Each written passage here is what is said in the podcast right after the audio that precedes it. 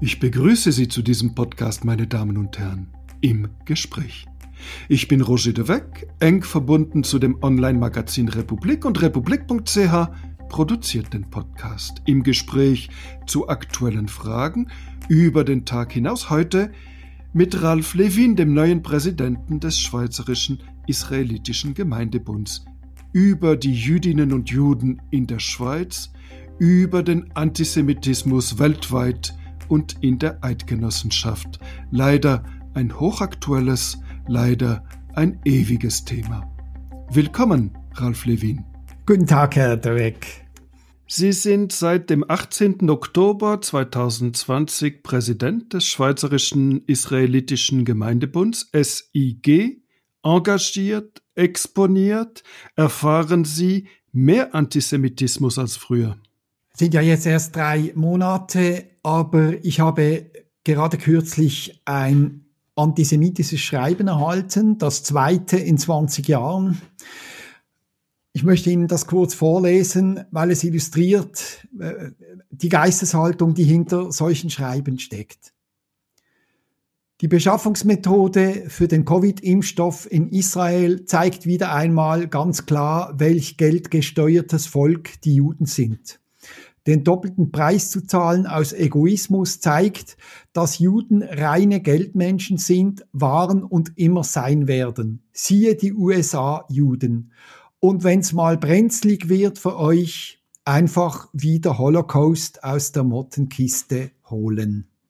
Das ist äh, wie die International Holocaust Remembrance Alliance definiert hat, Antisemitismus pur, eine stereotype Anschuldigung gegen Jüdinnen und Juden, so wird in der Definition des Antisemitismus erläutert.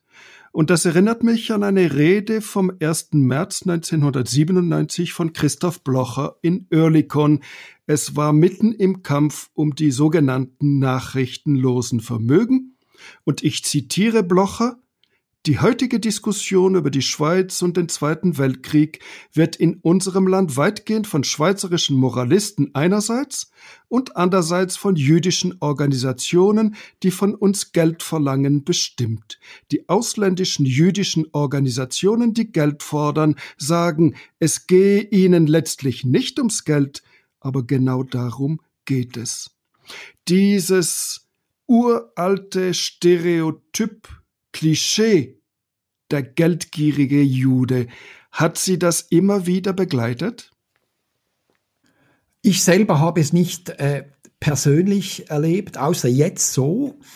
Aber ich weiß natürlich, dass das in vielen antisemitischen Schriften oder einfach Äußerungen eines der Stereotypen ist, die immer wieder vorkommen. Das zeigt auch äh, unsere Berichterstattung, die wir darüber machen.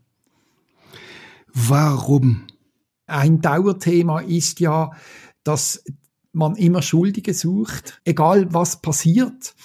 Und dann liegt es einfach nahe, eine Minderheit dafür verantwortlich zu machen und die dann auch mit irgendwelchen Klischees äh, zu bedienen. Ich kann es nicht näher sagen. Ich weiß es nicht.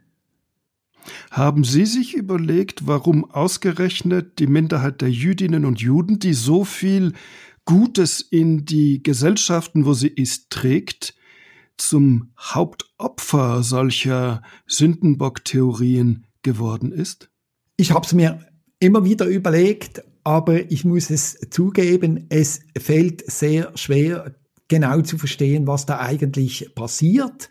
Ich denke, auf eine Art sind wir eine Minderheit wie eine andere, aber durch die, wir sind natürlich zerstreut worden, wenn man so will, eben unter alle Völker. Es gibt auf der ganzen Welt gibt es Juden, wenn auch zum Teil sehr, sehr wenige. Die werden dann noch maßlos überschätzt in der Anzahl. Das passiert uns auch immer wieder, dass die Leute gar keine Ahnung haben, äh, wie viele Juden es irgendwo äh, gibt.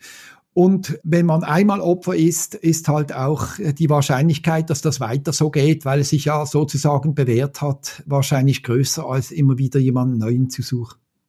Es hört nicht auf und hört nicht auf, zum Beispiel in Ungarn, wo der Ministerpräsident Viktor Orban den äh, gebürtigen Ungarn und heutigen Amerikaner George Soros, ein Jude, in die Ecke der Geldgierigen und äh, derjenigen, die weltverschwörerisch die Geschicke des Globus leiten wollen, hinstellt und damit offenbar Popularität zu heischen versucht. Ja, also Verschwörungstheorien, die haben heute wieder mehr Konjunktur und es gibt sie aber schon äh, sehr lange. Es hat angefangen im äh, Mittelalter, als man den Juden vorgeworfen hat, für die Pest verantwortlich zu sein, indem sie Brunnen vergiftet hätten. Es gab dann zu Beginn des 20. Jahrhunderts äh, eine weitere Welle äh, mit den sogenannten Protokollen der Weisen von Zion. Es gäbe ein Weltjudenrat, eine Fälschung, die man quasi wie Protokolle gestaltet hat, um vorzugeben, dass es einen Weltjudenrat gibt, der alles kontrollieren möchte. Es gab auch weitere äh, Vorfälle, also im Bereich Kommunismus hat man praktisch ausschließlich die Juden dahinter äh, gesehen. Und jetzt äh, diese Geschichte mit äh, Soros, das äh, figuriert unter anderem unter dem Namen Replacement. Theorie, da wirft man äh, den Juden oder konkret auch Soros vor. Völker in Europa möchte man ersetzen durch Afrikaner und Muslime, um sie zu schwächen. Auf Deutsch die sogenannte Umvolkung. Genau, also ein unglaublicher Vorwurf gegenüber Soros, weil er sich für Migranten einsetzt, macht man ihm diesen Vorwurf. Das äh, finde ich wirklich unsäglich.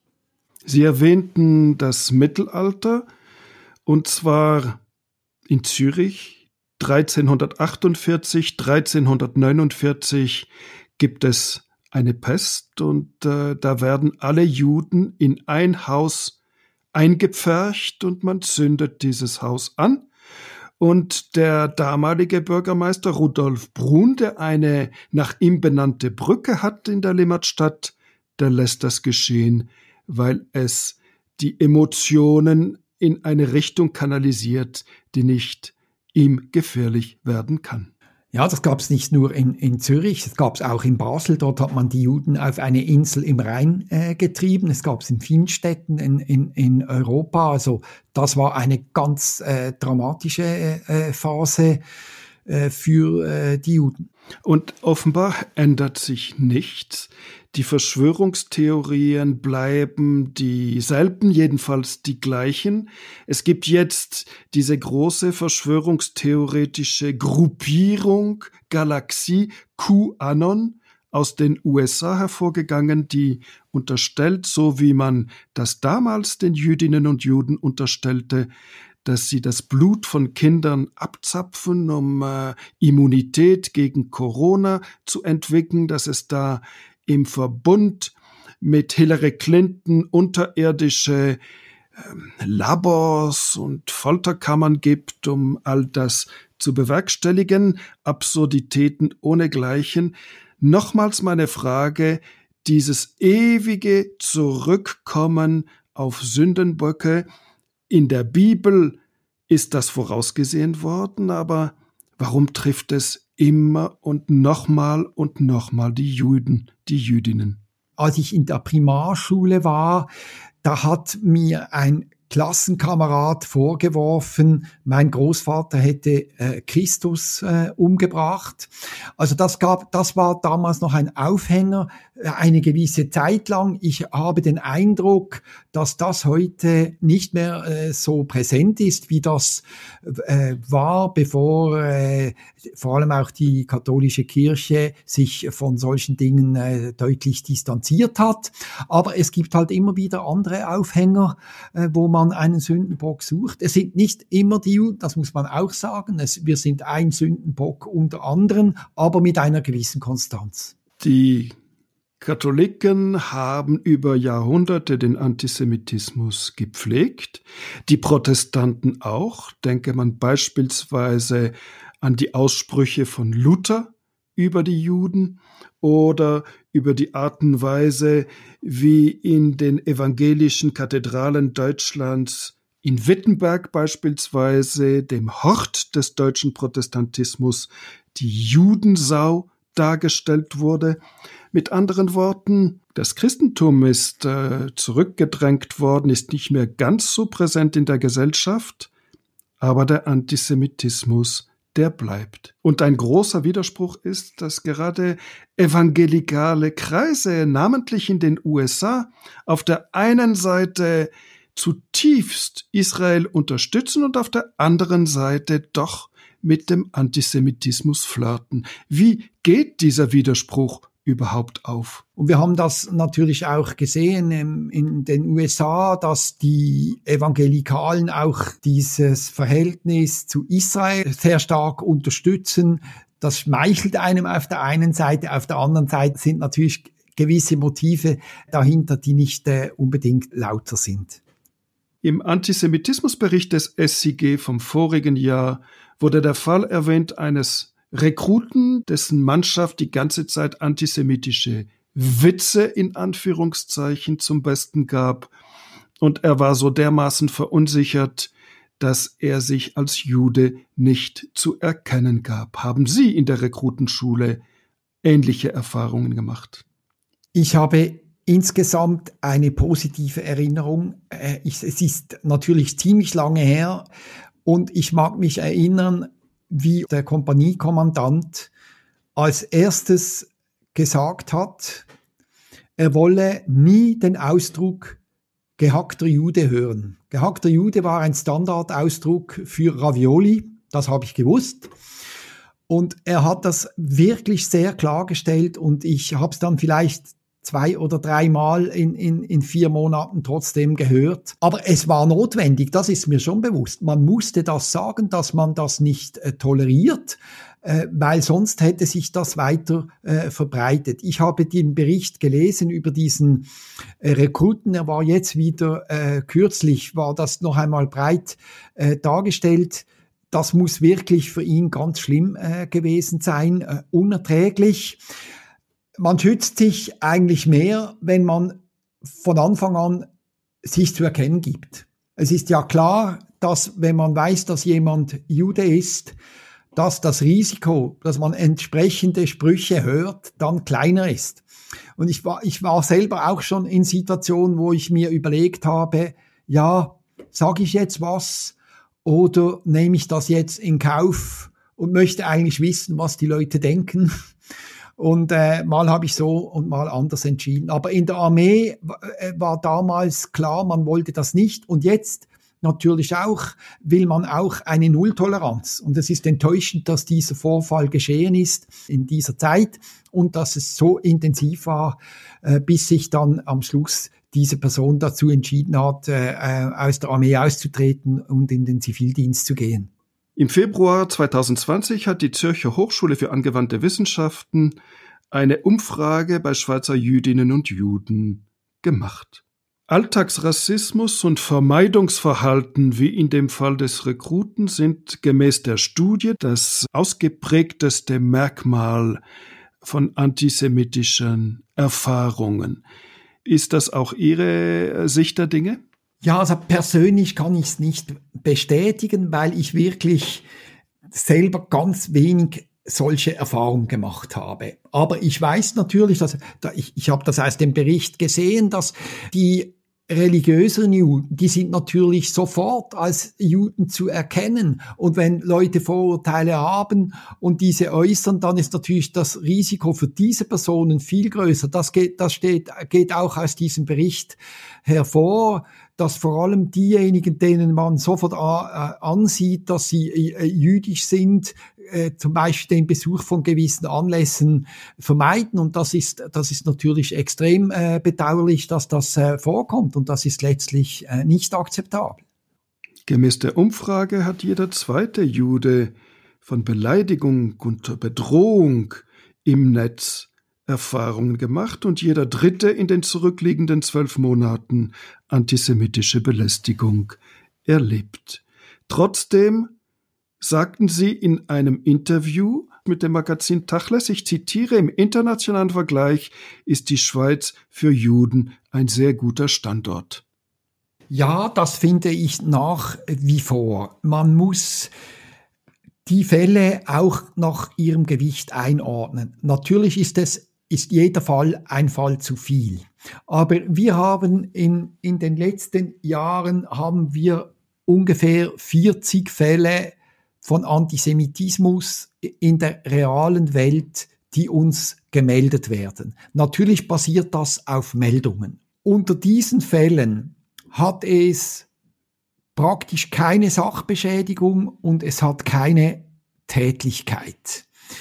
Und wenn Sie gewisse andere Länder anschauen, dann haben Sie dort einfach massivere Fälle, die zu Anklagen führen vor Gericht. Also zum Beispiel in Deutschland sind das Hunderte. Also man muss das einfach ein bisschen in Relation setzen. Die Hemmschwelle scheint mir doch viel äh, größer zu sein äh, in der Schweiz.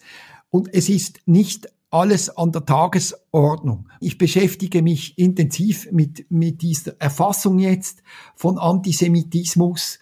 Das ist enorm schwierig, weil entweder basiert man auf gemeldeten Vorfällen, da hat man halt nur die, die die Leute halt melden oder man basiert auf Umfragen. Und bei den Umfragen ist es extrem schwierig, eine solche Umfrage repräsentativ äh, zu machen. Das ist ein anerkanntes Problem bei einer kleinen Minderheit. Und da muss man halt die Daten äh, so nehmen, wie sie sind. Und da sehen wir, in der realen Welt haben wir deutlich weniger Fälle als im Ausland. Aber im Internet, im Internet sind die Verhältnisse vergleichbar. Trotzdem die jüdischen Gemeinden in der Schweiz müssen Jahr für Jahr sieben Millionen Franken für ihre Sicherheit ausgeben. Denn äh, es könnte Attentate geben, sowohl Attentate von islamistischen Terroristen als auch von rechtsextremistischen Terroristen. Und lange weigerte der Bund zu dieser Finanzierung beizutragen. Der noch sinngemäß 2016 sagte der Bund, die Juden sollen selber zahlen. Und jetzt hat er sich zu 500.000 Franken Subventionen durchgerungen. Ja, also dass die Juden ihre Einrichtungen und sich schützen müssen, das ist natürlich keine gute Situation. Das ist gar keine Frage, aber sie hat wenig zu tun mit dem Alltagsantisemitismus, von dem wir vorhin äh, gesprochen haben, äh, der quasi aus der Mitte der Gesellschaft kommt, sondern das sind natürlich äh, Attentäter, Gewalttäter aus verschiedenen Szenen. In, Im Ausland waren es zum Teil organisierte, aber auch sogenannte einsame Wölfe, die für sich allein auch aus Verschwörungstheorien heraus äh, gehandelt haben wir müssen uns schützen in erster Linie vor einem grenzüberschreitenden äh, Terrorismus. Und das ist schon sehr lange so, dass diese Schutzmaßnahmen bestehen, aber sie wurden verstärkt in den letzten Jahren, nachdem sich die Attentate im Ausland gehäuft haben.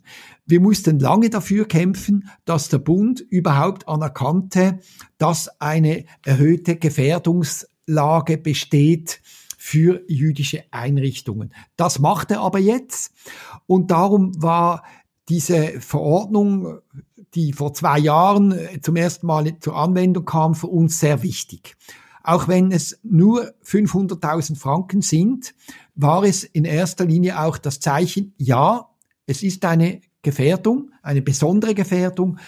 Die Juden, es ist nachvollziehbar, dass sie sich zusätzlich schützen müssen und der Bund leistet einen Beitrag. Dieser Beitrag ist ungenügend.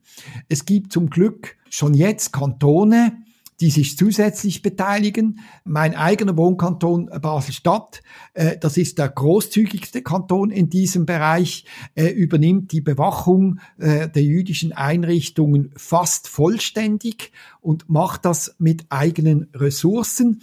Wir versuchen natürlich sowohl auf Bundesebene wie auch mit gewissen Kantonen eine weitere Beteiligung an den Kosten zu erwirken. Also da sind wir deutlich noch nicht dort, wo wir sein möchten. In Basel-Stadt gibt es in der St. Martinskirche vereidigte Sicherheitsassistenten für die Sicherheit der Jüdinnen und Juden. Ist das ein Modell für die ganze Schweiz oder ist eher das Modell der israelitischen Kultusgemeinde Zürich ICZ vorherrschend, dass Sicherheitskräfte aus Israel beigezogen werden. Ich habe festgestellt, dass die Situation in den einzelnen Gemeinden äh, sehr unterschiedlich ist. Es sind vor allem die größeren Gemeinden, die äh, schon selber äh, erhebliche Sicherheitsmaßnahmen ergreifen. Sie haben erwähnt, in Zürich, da gibt es nicht nur die IZZ, es gibt einige andere und es sind dort sehr komplexe Situationen mit etlichen Schulen, jüdischen Schulen, jüdische Sporttätigkeit und so weiter. Und diese setzen zu einem nicht geringen Teil auf instruierte äh, freiwillige Personen und zusätzlich auf äh, Wachpersonal, das permanent dort äh, im Einsatz ist. Ich habe festgestellt, dass für diese Gemeinden äh, das Basler Modell äh, so äh, nicht tauglich wäre, wie es in Basel ist, weil in Basel wurde dieses Personal übernommen, das schon diese ganzen Sicherheitsmaßnahmen in den Jahren zuvor durchgeführt hat. Und das wäre schon von den äh, äh, unterschiedlichen Polizeigesetzen her, wäre das nicht möglich. Und es ist sehr wichtig, für die ganzen Zutrittskontrollen und den Umgang mit, der, mit den jüdischen Mitgliedern der Gemeinden, dass die Bewachungspersonen genau unterscheiden können, wer gehört dazu und wer gehört äh, nicht dazu. Und darum setzen sie auf solche Kräfte und haben eher die Erwartung, dass sich der Kanton oder der Bund an den entstehenden Kosten beteiligt. Anschläge rechtsextremistischer Terroristen in Halle, in Wien beispielsweise, islamistischer Terroristen in Frankreich, in Lyon, Nizza, Paris. Vereinfacht gefragt, wer ist gefährlicher? Viktor Orban, der in ganz Europa den Antisemitismus zu diffundieren versucht, oder der islamistische Hassprediger in einer Moschee eine Zeit lang in Winterthur zum Beispiel? Ja, ich, ich finde, man sollte diese zwei Sachen gar nicht unbedingt äh, gegeneinander ausspielen. Äh, ich, ich, natürlich ist es extrem unschön, wenn solche fremdenfeindlichen Gefühle gepflegt werden, wie sie äh, Orban macht. Diese extreme Abschottung haben wir auch erlebt im Zusammenhang mit der Flüchtlingskrise äh, 2015 und äh, ein, ein ganzes Gefühl, das dort verbreitet wird, das trägt sicherlich auch dazu bei, äh, zu Missstimmungen und zu äh, Antisemitismus. Auf der anderen Seite äh, die Hassprediger, die, äh, dort ist das Risiko vielleicht äh, auch stark vorhanden, dass dann Einzeltäter wirklich aufgestachelt werden und dieses Gedankengut so aufnehmen, dass sie irgendwann zur Tat schreiten. Also ich finde, man sollte beide, beide Arten ernst äh, nehmen und ich glaube, da ist man heute schon auch so weit. Also in Frankreich ist das jetzt ein, ja ein ganz intensives Thema, dass man äh, das äh, viel stärker unter Kontrolle äh, bringen möchte, weil man doch den Eindruck hat, dass dort erhebliche Gefahren ausgehen von diesen Hasspredigern. In diesem Spannungsfeld zwischen islamistischem Terrorismus einerseits und äh, von Rechtsextremen genährtem Islamfeindlichkeit andererseits, wie gehen Sie damit um? Sie haben es zu tun mit Muslimen, die genauso verfolgt und äh, mit Hass bedacht werden wie Juden und sie haben es zu tun mit Muslimen, die dem Terrorismus gegen Juden in, in der ganzen Welt frönen. Für uns ist klar, dass die Terroristen selbstverständlich auch unter den Muslimen eine verschwindend kleine Minderheit sind. Und wir wehren uns dagegen, dass man jegliche äh, Minderheit einfach in einen Topf wirft, wenn es irgendwelche Vorfälle gibt. Also wir pflegen einen guten Kontakt äh, zu den äh, Muslimen. Wir wehren uns gegen Ausgrenzung äh, von von Muslimen. Wir haben das verschiedentlich getan. Wir werden das weiterhin äh, tun. Wir wissen, was es bedeutet, ausgegrenzt zu werden. Wir haben das selber lange selber erlebt, auch, auch in der Schweiz wenn man sich nur vorstellt, wann wir überhaupt die Niederlassungsfreiheit hier in der Schweiz erhalten haben, wie lange das gegangen ist und so weiter. Also wir solidarisieren uns mit Gemeinschaften, die auch ausgegrenzt äh, werden können. Aber man muss natürlich diesen diesen äh, Sumpf, das sage ich jetzt mal, oder wo es wirklich um, um, um Terrorismus geht, um Gewalttätigkeiten, das darf man natürlich nicht akzeptieren, aber das muss man auseinanderhalten von den Hunderttausenden von Muslimen, die zum Beispiel in der Schweiz äh, leben und nie irgendwelche Probleme haben oder machen. Haben Sie institutionelle Beziehungen, regelmäßige Gespräche mit äh, den äh, muslimischen Gemeinden in der Schweiz? Es gibt immer wieder äh, Kontakte. Äh, ich selber bin Mitglied des äh, Rats der Religionen, wo die abrahamitischen Religionen äh, vertreten sind, äh, auch die Muslime mit zwei Vertretungen. Das äh, ist ein sehr gutes äh, Gremium. Mein Vorgänger hat mir das sehr ans Herz gelegt. Und äh, ich hatte jetzt bereits zwei äh, äh, Meetings, zum Teil natürlich nur virtuell im Moment wo man sich äh, aussprechen kann und sich auch gegenseitig spürt. Äh, es ist sehr wichtig. Also der Dialog zwischen den äh, Angehörigen unterschiedlicher Religionsgemeinschaften, der ist für mich sehr wichtig. Sie sind äh, seit 1978 Mitglied der Sozialdemokratischen Partei und für die SP waren Sie auch ein Jahr Dutzend Regierungsrat in Baselstadt, zuständig für Wirtschaft, Soziales, Umwelt. Und da gibt es einen linken Antisemitismus, ganz ausgeprägt gab es ihn jedenfalls in der britischen Linken, in der Labour-Partei, die sich sogar von ihrem Präsidenten getrennt hat, weil er nicht energisch genug dagegen anging, haben sie in der SP Schweiz oder Baselstadt Antisemitismus beobachtet. Ich habe das nicht erlebt. Wenn ich das erlebt hätte, wäre ich ganz bestimmt nicht in dieser Partei geblieben und ich wäre auch nicht von dieser Partei aufgestellt worden, äh, dreimal, äh, um sie in der Regierung äh, zu vertreten. Äh, wir hatten ein gutes Verhältnis. Wenn es Diskussionen gab, waren sie wirklich politischer Art. Wir haben uns auseinandergesetzt. Ich habe das gerne gemacht und um Positionen gerungen. Aber ähm, dass ich Jude bin oder überhaupt, ich habe nie äh, jemanden gehört, über, über Juden zu lästern oder irgendwie antisemitische äh, Themen zu verbreiten. Das war früher, ganz früher war das anders als ich sehr in der Umgebung ähm, ähm, als Student mit der früheren Poch zu tun hatte, die progressiven Organisationen der Schweiz. Da war, da hatte ich mich unwohl gefühlt. Ich war nicht Mitglied, aber ich hatte viele Kollegen in der Studentenschaft, die dort dabei waren und das war eine andere Atmosphäre und da habe ich mich nicht wohl gefühlt, vor allem, vor allem weil die Art, Israel zu kritisieren, dort so massiv und unverhältnismäßig war. Und es war in keiner Weise vergleichbar mit, äh, mit der Kritik an anderen Staaten, dass, dass ich das selber als antisemitisch wahrgenommen hatte. Und das war mit ein Grund, dass ich mich von dieser Partei äh, distanziert hatte und dann in die Jungsozialisten eingetreten bin. Der Brennpunkt der Debatte über linken Antisemitismus geht ja auch um die Israel-Kritik. Und der langjährige israelische Botschafter in Berlin, Shimon Stein, hat zusammen mit dem Antisemitismusforscher Moshe Zimmermann ein Essay veröffentlicht im Berliner Tagesspiegel, und ich zitiere aus diesem Essay, nicht jede Kritik am Staat Israel ist gleich Antisemitismus oder antisemitisch angehaucht.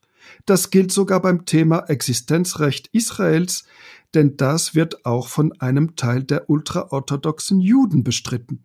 Wie gesagt, soll man auf die Absicht hinter der Kritik, auf die Adressaten der sogenannten Israel-Kritik und auf die Sprache der Israel-Kritiker achten. Teilen Sie diese Einschätzung? Ich bin damit einverstanden, dass äh, es letztlich auch um das Motiv geht. Man ist ja Gesinnungstäter und da ist es die Frage, warum tue ich etwas, warum mache ich etwas. Aber es gibt halt dort auch gewisse Grenzen. Also wenn, wenn jemand in, in hier oder in Deutschland das äh, Existenzrecht Israels in Abrede stellt, so im Sinne, es braucht keinen jüdischen Staat, die haben dort nichts verloren, äh, dann äh, kann ich das nicht anders interpretieren als gegen die Juden als solche gerichtet, weil Israel ist halt auch der Rückzugsort für die Juden in aller Welt. Wir haben da unsere historische Erfahrung gemacht und das, ich glaube, da muss auch das in diesen historischen Kontext äh, stellen. Aber es ist für mich selbstverständlich, dass man Israel äh, kritisieren darf, vor allem die israelische Politik. Ich glaube, es ist ein Unterschied, ob man, ob man quasi ein Land in Geiselhaft nimmt und seine Bevölkerung oder ob man an der Politik, die das Land betreibt, eine Kritik vorbringt, wie das selbstverständlich erlaubt ist. Wie stark ist äh, die jetzige israelische Regierung mit einem korrupten Ministerpräsidenten, der an der Macht bleibt, um einer Anklage zu entkommen?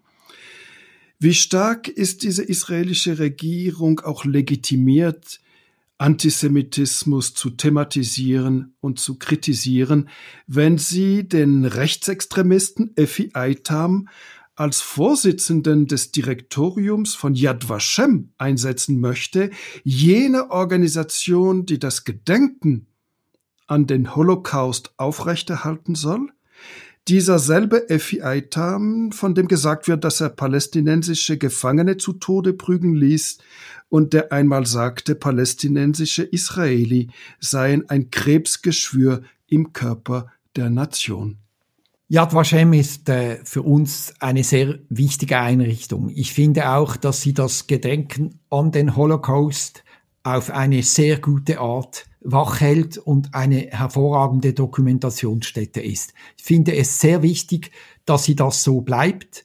Es ist auch eine Forschungsstätte und es ist wichtig, dass die Person, die diese Stätte leitet, auch die Anerkennung hat international von anderen Institutionen, die sich auch mit diesen Themen äh, befassen. Und äh, daher wäre es bedauerlich, wenn eine Person äh, gewählt würde, die diese Anerkennung äh, nicht hat.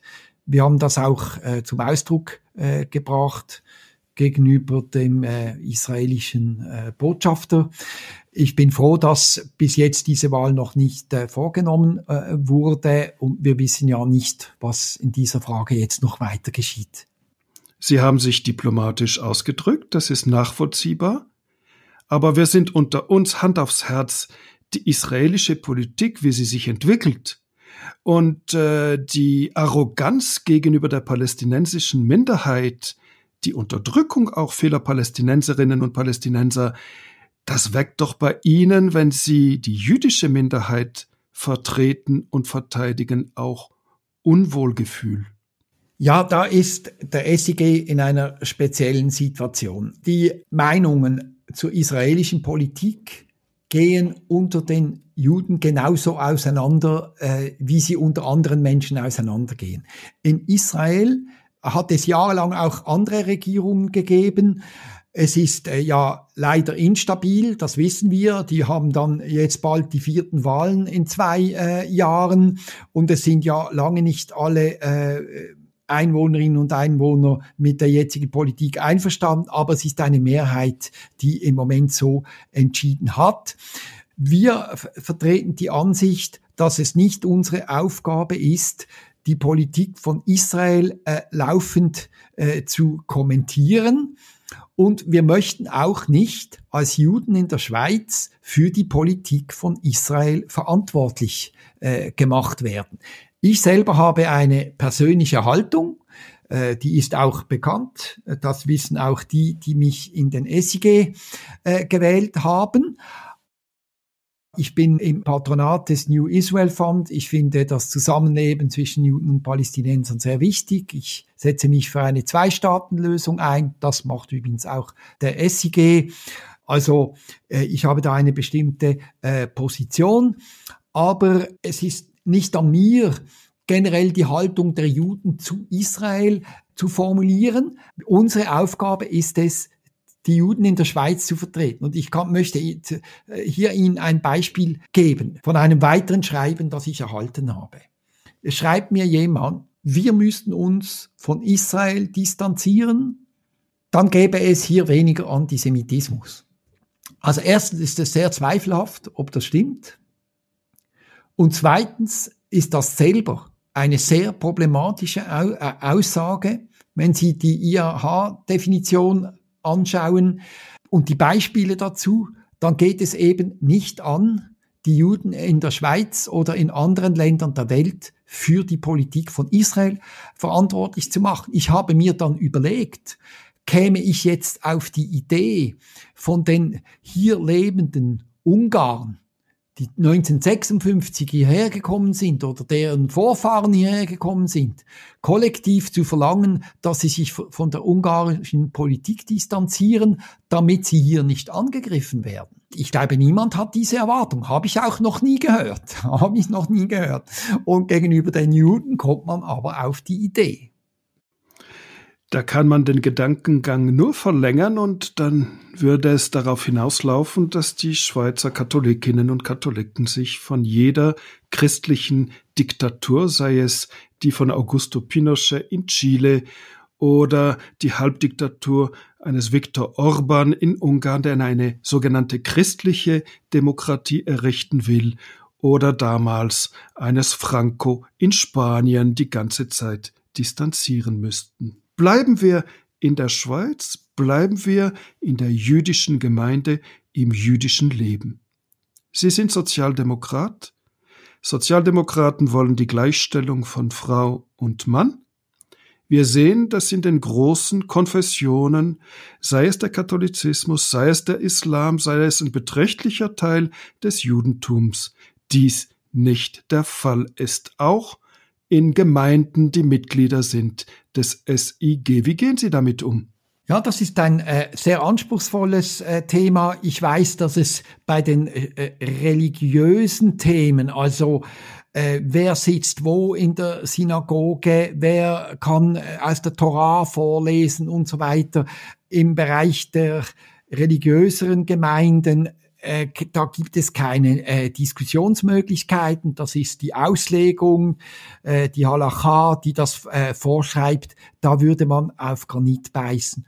Aber was doch passiert, und das finde ich äh, auch sehr wichtig, ist, dass die Gemeinden selber bezüglich der Mitbestimmung der Mitglieder, bezüglich der Präsidien sich deutlich äh, gewandelt haben. Meine eigene Gemeinde, die israelitische Gemeinde Basel, hatte Statuten, nach denen konnte nur ein Mann Präsident werden. Das wurde geändert. Das ist jetzt geschlechtsneutral in der Gemeinde Bern, die ich kürzlich besucht habe. Dort hat von vier Präsidien waren drei Frauen und ein Mann.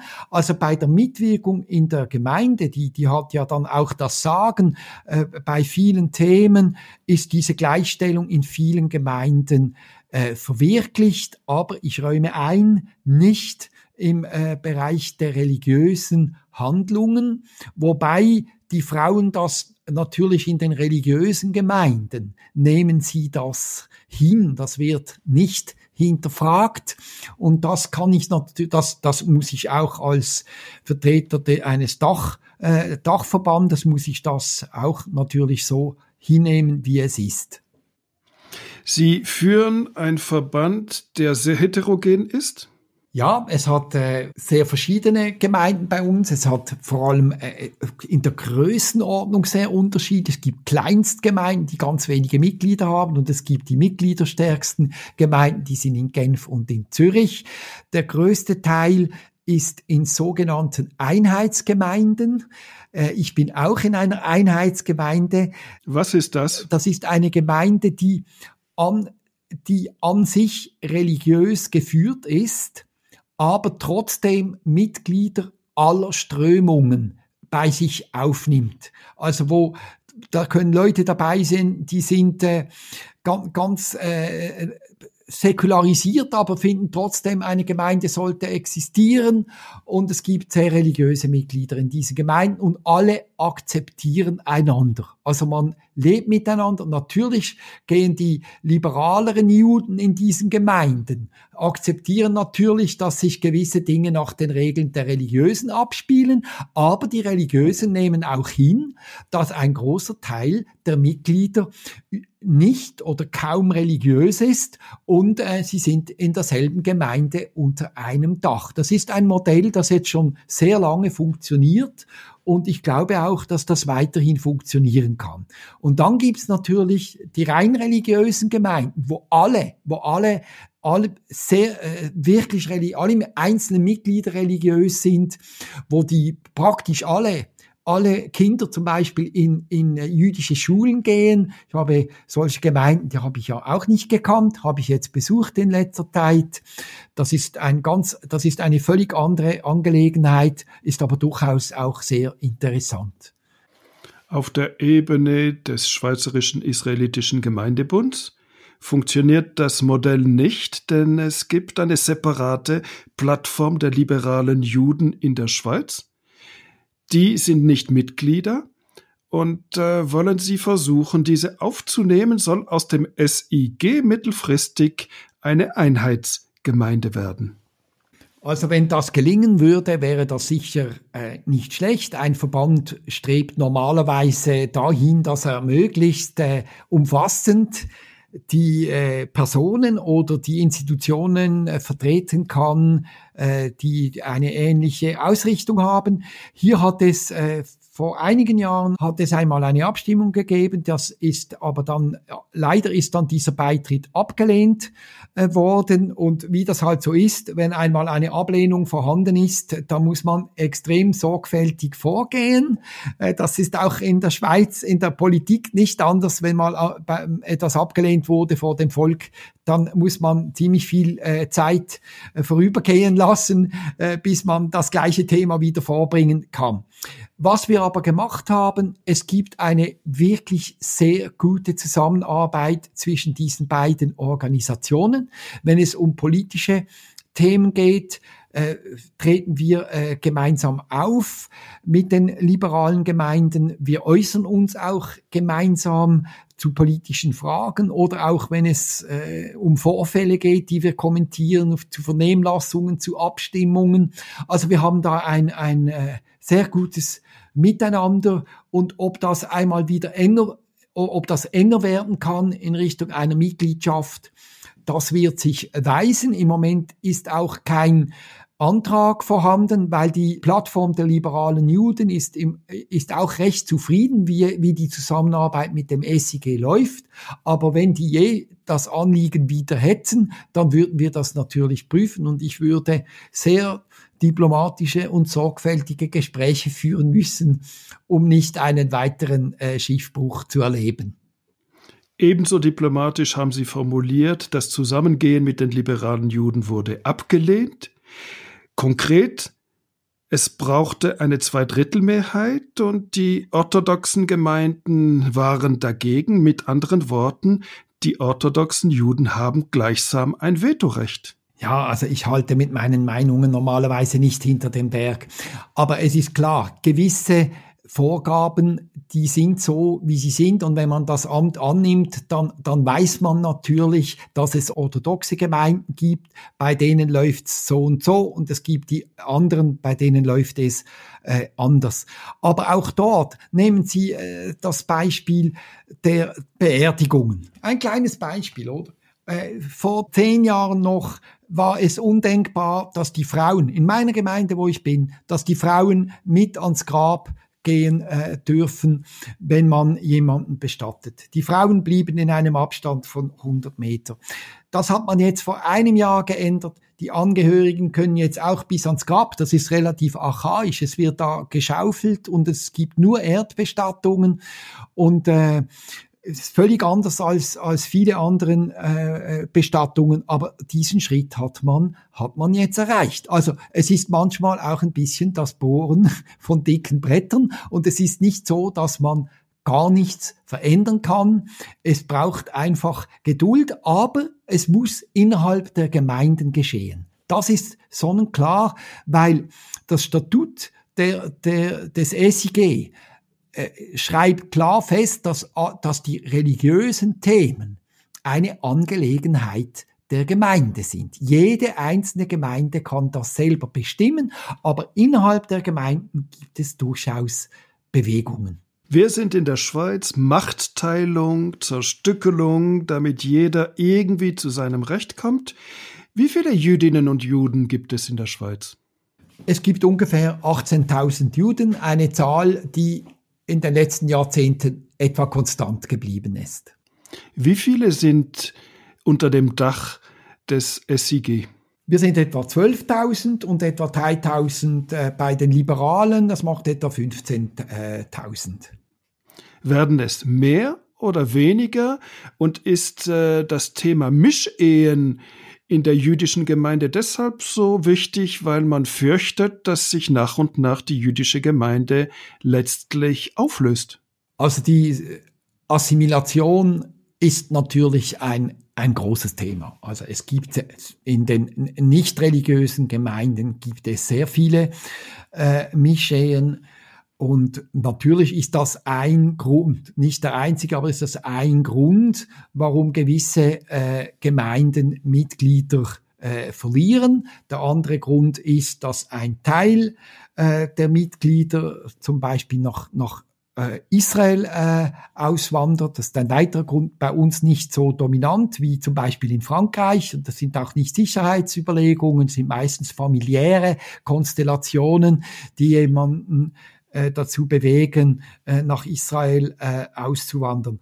Aber die Säkularisierung von Teilen äh, früher in Gemeinden organisierter Juden ist natürlich genauso äh, wie bei allen anderen äh, Konfessionen. Ich denke, es ist bei uns sogar noch weniger der Fall, weil man schneller, auch wenn man nicht religiös ist, in einer Gemeinde bleibt. Also ich glaube, da bleibt man eher äh, dabei, weil das Judentum ja nicht nur die Religion umfasst, es umfasst die ganze Geschichte, die 3000-jährige Geschichte. Es umfasst äh, Musik, äh, Kultur in jedem äh, Bereich. Es, es umfasst einfach noch andere, andere Themen und man, man ist ja auch nicht, man, man gehört dieser Religion ja einfach auch Kraft, Geburt an. Das darf man auch nicht äh, unterschätzen.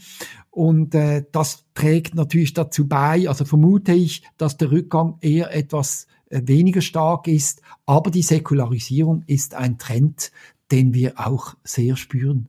Nicht bei den religiösen Gemeinden natürlich. Die können ihre Bestände halten. Das gibt es auch bei den christlichen Religionen. Es gibt äh, gläubige Katholiken und andere, die ich Kulturkatholiken nennen würde, geprägt von einer katholischen Erziehung, aber nicht mehr unbedingt äh, überzeugte Katholiken und trotzdem macht es vieles von ihrer Identität aus. Gibt es weit mehr Kulturjuden als die 18.000, die Sie erwähnten? Leute, die sich selber als Juden bezeichnen würden, aber in keiner Gemeinde sind. Ich denke, ja, davon gibt es sicher, davon gibt es sicher einige tausend. Aber wir haben keine genauen Zahlen. Wir kommen zum Schluss und ich möchte den stillen schweizerischen Antisemitismus ansprechen. Nicht derjenige, der sich in blöde und unsägliche Witze ausdrückt, sondern derjenige, der sich ausdrückt dadurch, dass es beispielsweise kaum Jüdinnen und Juden gibt in manchem Sportclub, dass äh, manche Zünfte ungern Juden aufnehmen, dass es Jahrzehnte brauchte, bis ein äh, Bericht von Jean-François Bergier entstand, der die Schweizer Geschichte, die schändliche Schweizer Geschichte im Zweiten Weltkrieg gegenüber den Jüdinnen und Juden aufarbeitete oder der sich ausdruckt darin, dass wenn äh, die Sammlung Bürle ins Zürcher Kunsthaus kommt, ein Bericht über Bürle verfasst wird und dieser Bericht unter dem Druck teilweise von Behörden verwässert werden soll. Gerade sein Antisemitismus soll etwas kaschiert werden.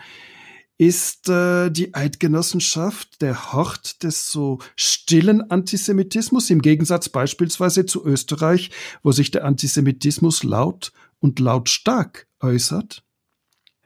Ja, äh, stiller Antisemitismus. Ich denke, die Schweiz hat in diesen Themen in der Tat oft nur unter großem Druck gehandelt.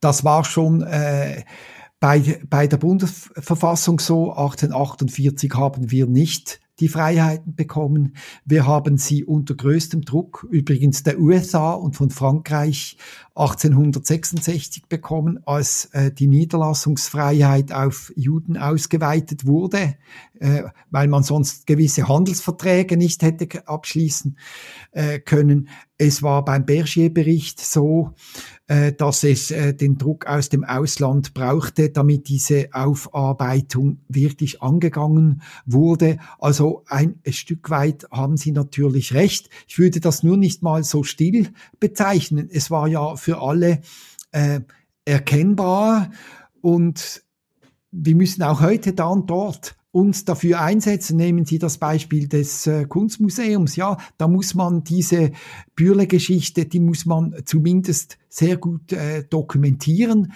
dass äh, wenn jemand diese Bilder anschaut, die sollen sie anschauen. Die Bilder können ja nichts für die ganze Geschichte, dass sie aber wenigstens wissen, äh, woher, äh, woher sie kommen. Wo ich, was ich schwieriger finde, sind Institutionen, denen Juden fern äh, bleiben. Es ist sicher richtig, dass sie früher nicht in den Zünften äh, sein konnten. Das hat ja auch das waren ja sogar die Gründe im Mittelalter. Man hat ja den, den Juden das Handwerk verwehrt. Sie, darum sind sie ja Händler äh, geworden und, und Geldverleiher. Sie konnten ja gar keine Handwerke betreiben und die Zünfte waren ja die Vertreter der Handwerk. Also historisch war das ganz klar antisemitisch und aber ich würde jetzt nicht behaupten, äh, dass das heute noch so ist, dass man jetzt nicht aufgenommen würde. Man braucht ja eine Empfehlung von einem Zunftbruder und so weiter. Äh, ich kann mir aber gut vorstellen, dass es jetzt nicht die Idee der meisten Juden ist, eine Zunft beitreten zu wollen. Also äh, da, da müsste man schon anschauen, hat es Versuche gegeben, wurden sie abgelehnt, aber dass es früher so war, äh, da, das ist äh, eindeutig, das ist auch äh, erwiesen. Sie erwähnten die Schweizer Geschichte. 1891 wurde das Instrument der Volksinitiative eingeführt zur Änderung der Verfassung und die allererste Volksinitiative zur Änderung der Verfassung war eine antisemitische, das Schächtverbot nicht aus Tierschutz, sondern aus antisemitischen Ressentiments heraus. Bleibt dieses äh, Schächten ein heikler Punkt für die jüdische Gemeinde?